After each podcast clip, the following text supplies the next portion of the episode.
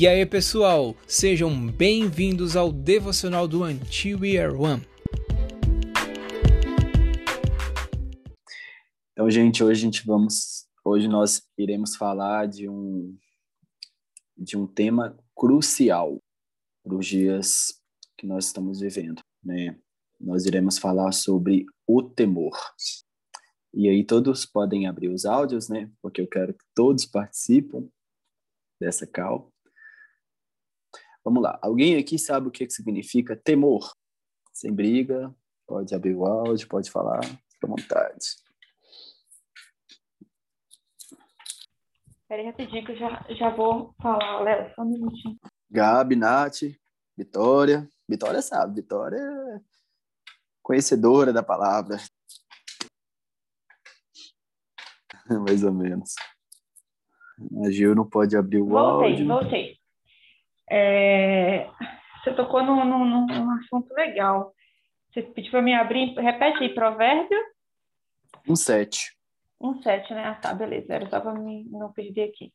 É, às vezes a gente tem muitas teorias sobre o que, que seria o temor. E hoje, exatamente hoje na aula, acho que o, que o, o Everson entrou, ele já tinha perdido essa parte. O professor falou uma coisa que eu acho que define muito bem o que, que é o temor, né?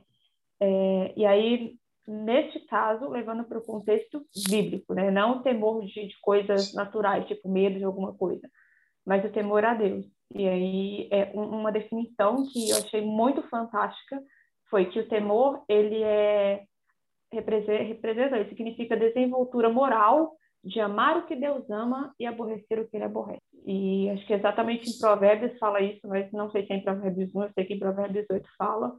É, e eu acho, eu acho que essa foi uma definição fantástica, porque a gente pergunta tanto o que, que é o temor. Às vezes a gente leva muito para, ah, é o medo, outras pessoas falam, ah, é o respeito. Então, eu particularmente achei essa definição fantástica que o temor ele é você amar o que Deus ama e aborrecer aquilo que Deus aborrece. É, semelhante a essa linha que você está falando, Lu, eu já vi uma pessoa falando uma frase que eu acho que foi o John Bevere, que ele fala que o temor a Deus é você ter medo de se, de se, de se afastar da presença de Deus. Você ter medo de você é, não sentir mais a presença de Deus, entendeu? Então, tipo assim, você teme a Deus nesse sentido, no sentido de algo poder prejudicar o seu relacionamento com Deus, sabe? Amém. Mas alguém quer falar? Então vamos lá. Quem que ficou responsável para ler Provérbios 1:7? Lê, por favor. O temor do Senhor é o princípio do conhecimento, mas os insensatos desprezam a sabedoria e a disciplina. Amém. O temor do Senhor. Quando fala temor, a gente vê que ele tem um significado, né? um significado relevante, que ele tem a ver com a reverência. Não somente a reverência, mas ele também tem a ver com a obediência. Né? Toda sabedoria que não é fundada na religião, presta atenção, no verdadeiro e no genuíno temor de Deus é vazia, ela é inútil e será encontrada, né, mais para frente, a um nível de aflição, pode levar também à condenação. Por quê? Nós vamos entender agora. Salomão, em Eclesiastes 5, né, ele vai falar sobre o templo. Quando ele fala sobre o templo, a gente vê que. Bem, leia aí para a gente lá, por favor. Beleza, deixa eu ler aqui. Eclesiastes 5. 1 e 2. 5, 1. É, cuidado Isso. com os votos precipitados. O, o título. 1. Um, guarde o pé quando você entrar na casa de Deus.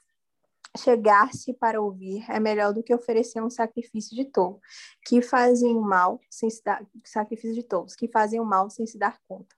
Que a sua boca não se precipite, nem se apresse o seu coração em pronunciar uma palavra diante de Deus, porque Deus está nos céus e você aqui na terra. Portanto, sejam poucas as suas palavras. Amém. Aqui, o que acontece? Salomão, nós sabemos que Salomão ele é filho de Davi, né? Ele era filho de Davi. E ele era o tutor da sabedoria, ou seja, a sabedoria né, ortorgada por Deus. Salomão, ele era conduzido pelo Espírito Santo para poder observar e tudo que estivesse ao seu redor, né, ele escrevia. Tudo ele escrevia, certo? E aqui vai falar do templo, né, onde Salomão ele fala do, do templo, mas antes disso, né, ele, como ele foi direcionado por Deus né, para poder construir o templo, né, ele deixa muito claro que essa direção ela foi dada por Deus, certo? Ela foi inspirada no seu pai Davi, mas ela foi dada por Deus. Né? E quando ele viu o tempo, ele disse: Guarda o teu pé quando entrar na casa de Deus. Vamos até aqui. Guarda o teu pé. O que, que você entende quando fala assim? Ó, guarda o teu pé ao entrar na casa de Deus. Aqui ele está falando que você não deve entrar na casa de Deus de qualquer maneira. Como assim? Não estou falando de você entrar rasgado, sujo, sem camisa, não, certo? Mas eu estou falando aqui sobre a reverência. Tem pessoas na igreja, por exemplo, que quando termina a ceia, ela pega o copinho da ceia. Eu já cansei de ver isso na igreja. Pega o copinho da ceia e joga no chão. Quando você levanta, sem acusar, levanta e viu que essa pessoa jogou o copinho no chão e você vai lá e pega o copinho dela e joga no lixo, isso é o quê? Temor. Isso é temor. Outra coisa, quando uma pessoa te trata áspera, ríspida e você reverte com amor essa pessoa, reverte, né? Você está tratando ela com temor. Quando você limpa a igreja, você está limpando porque você reconhece o temor de Deus. Você sabe que a casa é de Deus, certo? O altar, ele é sagrado. Então, as pessoas, para poderem estar no altar, elas também têm que estar em temor. Inúmeras coisas. Eu poderia aqui citar uma listagem aqui, sabe? Só que a gente precisa entender a importância da reverência na casa de Deus, a importância da reverência. Tem pessoas que, na hora do apelo, elas vão lá na frente todo, todo, toda vez que tem um apelo, certo? Estou falando que isso é condenável, não, tá, gente? Entenda com amor. Mas toda vez que ela vai lá na frente. Nós sabemos que a graça, ela é limitada, certo? Só que vai chegar uma hora que essa pessoa ela nem vai achar mais merecedora dessa graça. Por quê? Porque está faltando o temor. E aí, quando falta temor, você está abrindo brechas para Satanás agir. Isso é muito sério, muito, muito sério. Deus ele falou muito comigo com essa mensagem sobre a importância de você zelar a casa dele sobre a importância de você não entrar na casa dele de qualquer maneira. A gente precisa entender que a palavra do Senhor, ela nos está trazendo aqui. Temer a Deus é uma atitude esperada do crente verdadeiro diante de Deus, o Todo-Poderoso. Quando fala sobre temor, né, a gente vê que é ligado à santidade. Santo é um nome plural, majestoso, de uma palavra em hebraico, né? Como os judeus, eles traduziam a palavra santo no hebraico, né? Que é traduzida como santíssimo, que teve até um teólogo, que eu não lembro qual que é o nome dele, mas deve ser John Scott. Ele até fala que a santidade, né, na verdade, o santismo, ele é a quitência pessoa da Trindade. Mas se já tem Pai, Filho e Espírito Santo, por quê? é porque quando você reconhece o temor de Deus sobre você, você sente uma pessoa totalmente separada. Então você começa a andar com Deus, você começa a viver a vida que Deus tem para você. Entende? A expressão que nos mostra né, sobre esse sentimento desse temor é algo sensato. Porque se o temor ele é um princípio de toda sabedoria, a pessoa que teme a Deus é uma pessoa sábia. Olha para você ver. Olha que forte isso. Né? A sabedoria ela é o uso correto do conhecimento. A sabedoria ela é o resultado do temor de Deus, meu querido, minha querida. Olha que forte isso. Preceitos de Deus te livra de excessos de desobediência. Quando você é, toma uma atitude na sua vida de você ter essa reverência diante de Deus, sabe? Esses preceitos, esses excessos que fica na nossa vida, sabe? Ele nos livra da desobediência. Então, temor tem a ver com obediência. Agora nós vamos ler. Ah, não, vamos ler no verso 2. Lai, lê para mim, por favor, capítulo 5, verso 2, por favor. Tá, beleza. Que a sua boca não se precipite, nem se apresse o seu coração em pronunciar uma palavra diante de Deus, porque Deus está nos céus e você aqui na terra. Portanto, sejam poucas as suas palavras. Olha que forte isso. Você tem que guardar o seu pé para entrar na casa de Deus, porque não é qualquer lugar, você tem que ter reverência, sabe? E no capítulo 2, ó, e no verso 2, ele está falando o quê? Que você precisa tomar cuidado com as suas palavras. Olha só.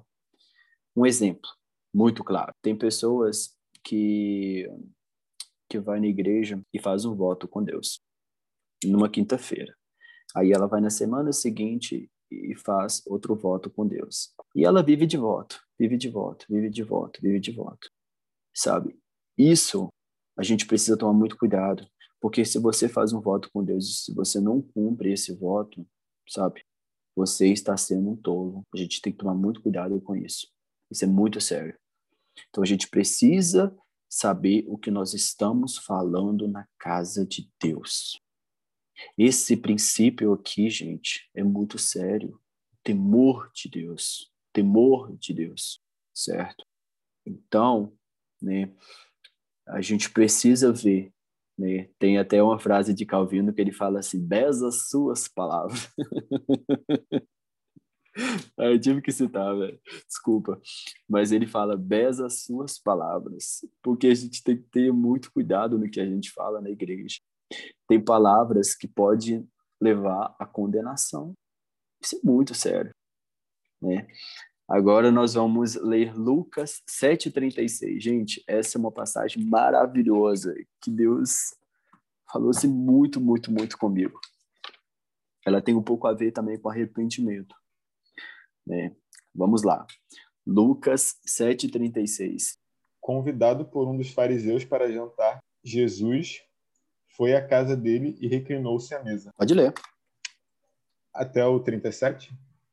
Isso. Ao saber que Jesus estava comendo na casa do fariseu, certa mulher daquela cidade, uma pecadora, trouxe um frasco de alabastro com perfume e se colocou atrás de Jesus a seus pés. Chorando, começou a molhar seus pés com suas lágrimas. Depois os enxugou com seus cabelos, beijou-os e os ungiu com perfume. Ao ver isso. Amém. Amém. Pessoal, todos aqui sabem o significado de fariseu e esqui, escriba e fariseu? Se souber, me fala aí, por favor. Luana, me fala aí, Lu. Tá, poxa, rapaz. Escriba e fariseu. Abraçar, Escriba, ó, não, não sei se está certo, viu? Não, é... fica à vontade, nós estamos aprendendo aqui. Eu acho que escriba eram aqueles caras que aquelas pessoas que escreviam, que cuidavam das escrituras da lei na época, da lei que não existia lei, né? Hum. Mas da letra, da, do, do, do que os fariseus, que eram os homens estudiosos lá, enfim, que eram é, filatelista, sabe? Minha irmã é muito idiota. Mas eu acho que era isso. Não sei se está certo. Os fariseus eram tipo um. Não sei se a gente pode dizer religião, Certíssimo. porque na época Certíssimo. não tinha, né? Certíssimo. Tá é isso mesmo. Uhum. A diferença de fariseu para escriba é que o fariseu ele tinha que escrever a lei, né? transferindo de um papiro para o outro. E, além disso, né, para eles não se perder, eles tinham que transmitir para todo o povo, certo? Então, era um exercício louvável. Então, o fariseu, naquela época, o papel dele era louvável. Porém, todavia, entretanto, os escribas escreviam, os, os fariseus transmitiam, certo? Porém, eles não cumpriam, eles não obedeciam. Isso se chama o quê? Hipocrisia. No verso hipocrisia. 37, hipocrisia. No verso 37, vai falar da mulher pecadora. A Bíblia fala que a mulher era pecadora, não era? Pois é. Essa mulher, ela se humilhou nos pés de Jesus, né? Aqui nos mostra uma consistência de que Deus ele perdoa o pecador, mas ele abomina o pecado. Deus ele está todo momento apto para nos perdoar, certo? Essa mulher ela era pecadora. Só quando ela chegou diante de Deus, a Bíblia fala que ela veio carregando um, um vidro de perfume, né, que é muito caro. Inclusive eu tive a oportunidade de conhecer uma feira de turco em São Paulo e eu fiz, né, tipo assim, uma pequena busca, na verdade, busca não, né? Fiz assim um pequeno orçamento assim para poder saber, né, quanto que valia o perfume Mirra é, e outros lá. E é muito caro, sabe? É muito caro. Tava em torno de quase 10 mil reais. Um negocinho desse tamanhozinho de perfume, assim, eu falei, meu Deus do céu, é muito caro. E aí, como a Bíblia fala que o, esse perfume né, de alabastro, ele era muito mas muito caro, ele tinha um valor né, muito alto. O que, que ela faz? Ela derrama os pés de Jesus. E ela começa a chorar, a chorar, a chorar, a chorar. Jesus perdoa. E ele fala o quê? Aquela mulher, presta atenção. Mulher, mulher, a sua fé te salvou ela reconheceu a miserabilidade dela, ela reconheceu que ela não tinha absolutamente nada para oferecer diante de Deus a não ser aquele perfume. Ela reconheceu que ela era pecadora e que ela precisava de Deus. Ela reconheceu. Quando você se humilha na presença de Deus, é você entender que você reconhece Ele, você reconhece a soberania dele, você reconhece o quão poderoso ele é, você reconhece tudo dele. E o que ela fez? Ela começou a chorar, chorar, chorar. Né? A Bíblia fala que ela começou a pegar os cabelos. Olha para você ver, meu Deus do céu. Isso, isso é muito forte. Ela começou a pegar o cabelo dela e começou a secar o pé de Jesus. Olha que profundidade isso. Entende? E a fé dela salvou ela. Né? E Simão ele não foi salvo. Por que Simão não foi salvo? Né? Então a gente precisa entender sobre essa questão do temor. É muito séria a questão do temor, sabe? É nós entendemos que nós não temos que entrar na casa de Deus de qualquer maneira. É entender que nós não podemos fazer as coisas de Deus né, relaxadamente. É entender que nós não temos que tratar Deus como se fosse é, como se fosse um, um parceiro, um amigo. Você pode tratar Deus como um amigo, né? mas eu falo assim no, no, em outro sentido, né? em uma outra perspectiva. Como você fala, e aí, Zé, como é que você tá e tal, não sei o quê. Sim, tem, a gente tem que ter muito cuidado, sabe, no que a gente fala com Deus, porque Ele é Deus, Ele é Senhor, né?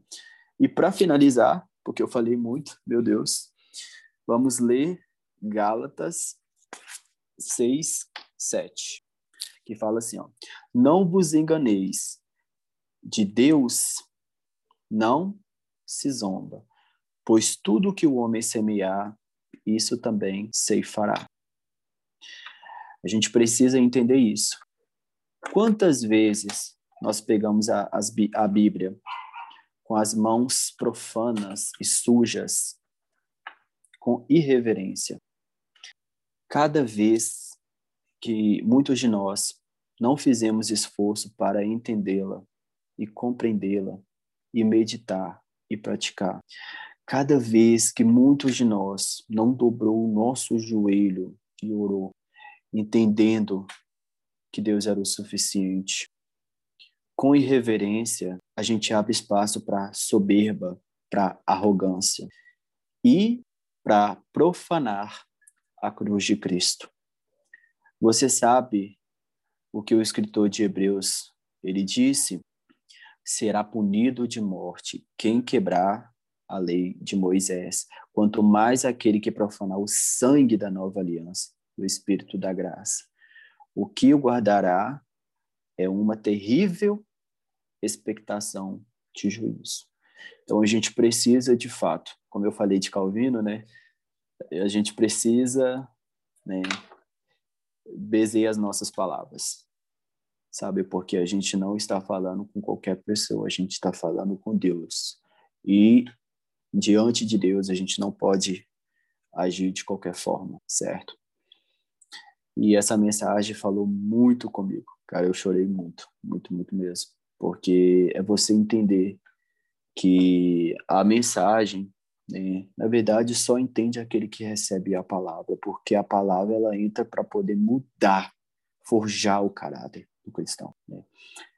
Então eu oro para que no nome de Jesus né, vocês estejam receptivos a essa palavra. Assim como falou muito comigo, eu espero que fale com vocês também. E é isso. Que Deus abençoe.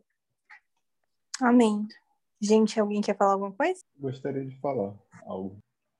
Então, né, gostei bastante desse tema sobre temor.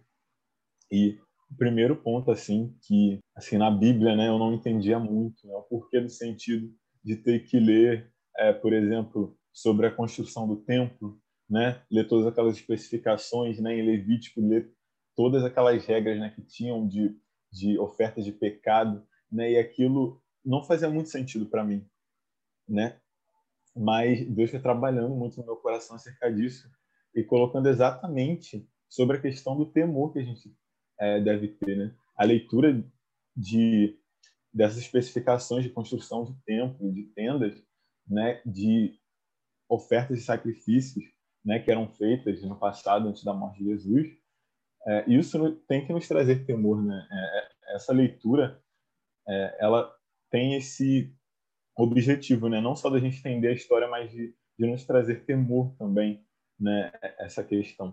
E, e sobre a questão de, de oferta né? que a gente dá ao Senhor. Né? Na, na última, no último domingo, na Escola de Servos, teve uma aula que eu peguei gravada, mas enfim, eu assisti ela e eu achei simplesmente incrível, né? Uma mulher que ela disse que teve um ministério, foi liderança assim de diversos ministérios da, da igreja dela. Só que chegou um momento que a partir do, do chamado missionário que ela tinha, ela e o marido dela, é, eles tiveram que ser enviados, né, para campo. E ali o pastor dela disse que assim como Deus, né, ele enviou o melhor como sacrifício, que era Jesus, o filho dele, não enviou nenhum outro anjo o pastor estava enviando o melhor da igreja, que eram eles, né? Esse casal, essa família. Então foi algo assim que eu achei é, é tremendo, né? Da mesma maneira somos nós, né? Nós devemos ter esse temor de quando oferecer ao Senhor o nosso tempo, tá oferecendo o nosso melhor tempo. Quando oferecer o nosso a nossa oração, né? A nossa intercessão, a gente tem que estar tá oferecendo o nosso melhor, ali o nosso culto, nessa nossa prestação de culto, tem que ser a melhor prestação de culto. E o que eu entendo também de, de Levítico, por exemplo, né, quando faz as especificações da oferta, né, quando, por exemplo, tem que ser um cordeiro sem defeito, é justamente porque o povo procurava né, é, tá oferecendo algo que eles não quisessem. Né? Então, o Senhor precisava especificar ainda mais é, como deveria ser o cordeiro, porque acredito que se o povo entendesse que tinha que dar o melhor e não que eles simplesmente não queriam, senão não precisaria dar tantas especificações. né, porque o povo já teria realmente um coração ali íntegro, temoroso ao Senhor. Então, a partir de toda essa leitura assim da palavra, é, isso nos gera muito temor e também um aprendizado, né, de como ser cada dia mais é, fiel ao Senhor, né? Porque o temor ele nos traz a, a fidelidade.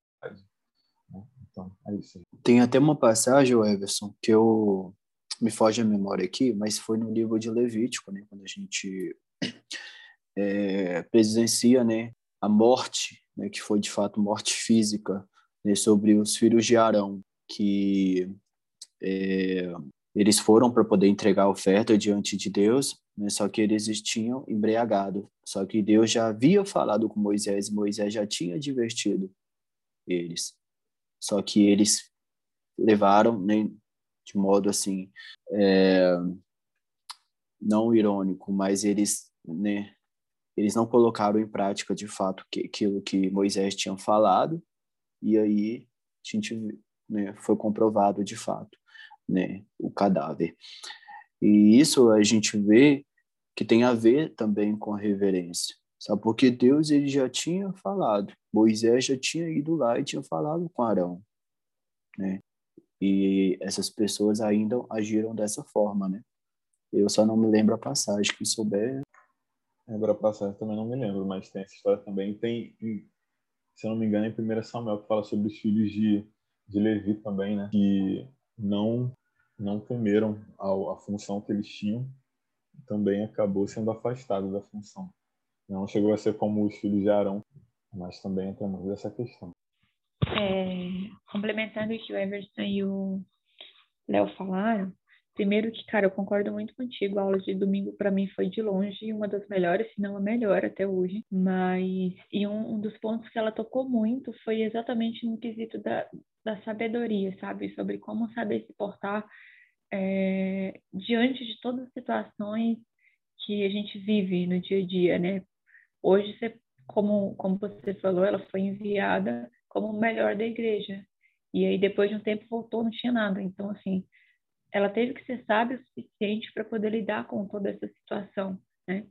E aí, complementando exatamente o que o Léo falou, uh, no livro de Provérbios, ainda no Provérbios, né, no capítulo 8, versículo 12 e 13, fala o seguinte: Eu, a sabedoria, moro com a prudência e tenho o conhecimento que vem do bom senso. Temer o Senhor é odiar o mal, odeio o orgulho e arrogância, o mau comportamento e o falar perverso. Meu conselho é sensato.